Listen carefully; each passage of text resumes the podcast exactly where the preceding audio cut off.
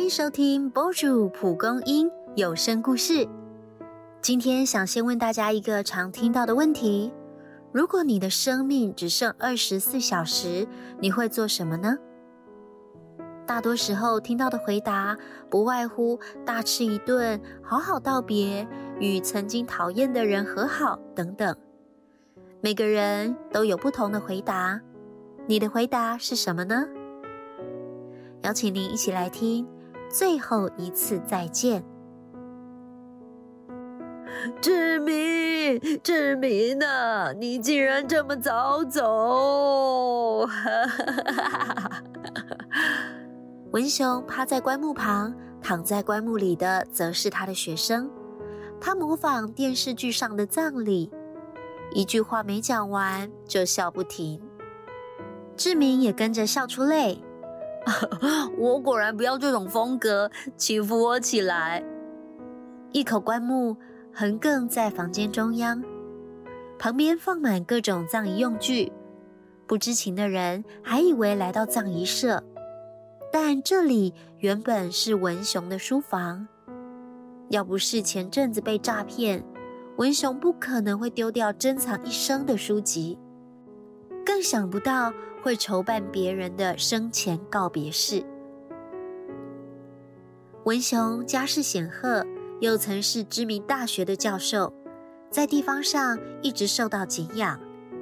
然而退休多年后，渐渐不谙世事，听信了远房亲戚的话术，掉进灵骨塔诈骗的圈套，损失大笔钱财，已经让文雄十分难受。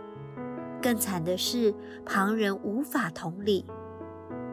七小虽然不会当面数落文雄，却对他的意见置若罔闻。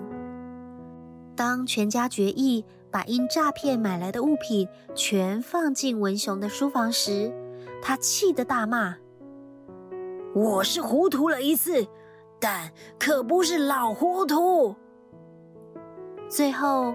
仍然只能清理掉大部分的旧书。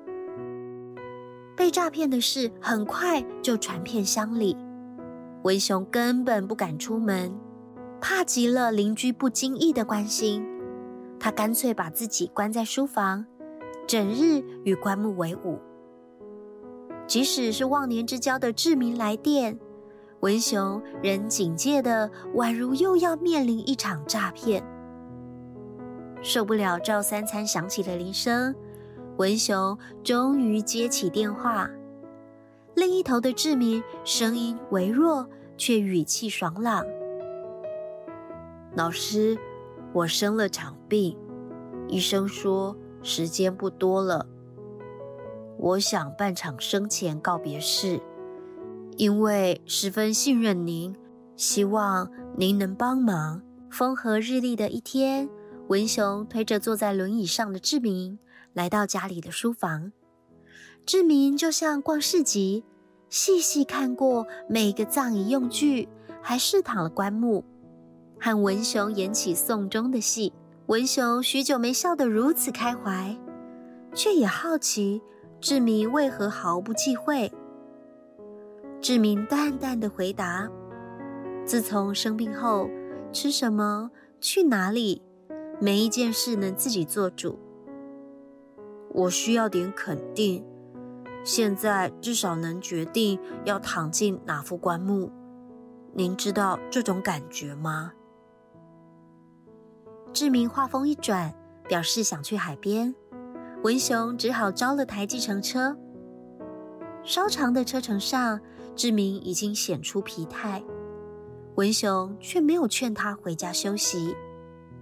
明了，他忍着病痛也要任性一回的心情。轮椅会陷进沙滩里，志明只能抓着文雄缓慢前行。但文雄也不算强壮，一不小心，两人一起跌在沙滩上。离海还有好一段距离呢。但他们不急着起身。文雄问说。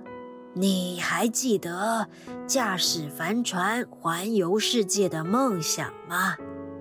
志明回答说：“总是在工作与家庭奔波，我想起来时，已经在病床上了。那您呢？文雄苦笑：“我钱都被骗光了，身体呀也不好了。”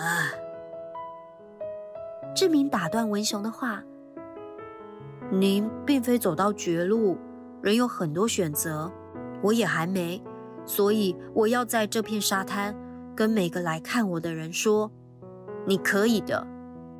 哎。”如果躺在棺木里，大家献花时，我突然抓住他们的手，说：“我有话跟你说，怎么样？”哎，你的生前告别式是专门要吓人的吗？我是主角哎！哈哈哈哈其他游客发现倒下的两人，纷纷赶来要扶起他们。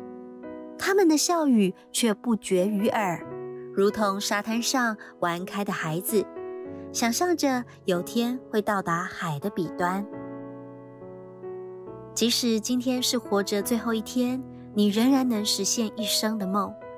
虽然面对生离死别，不免会恐惧不安，但与其让惧怕使我们的心变得灰暗，不如练习把握每个时刻，好好陪伴爱你。以及你所爱的人，好好关心好久不见的亲友，让自己的心好好休息。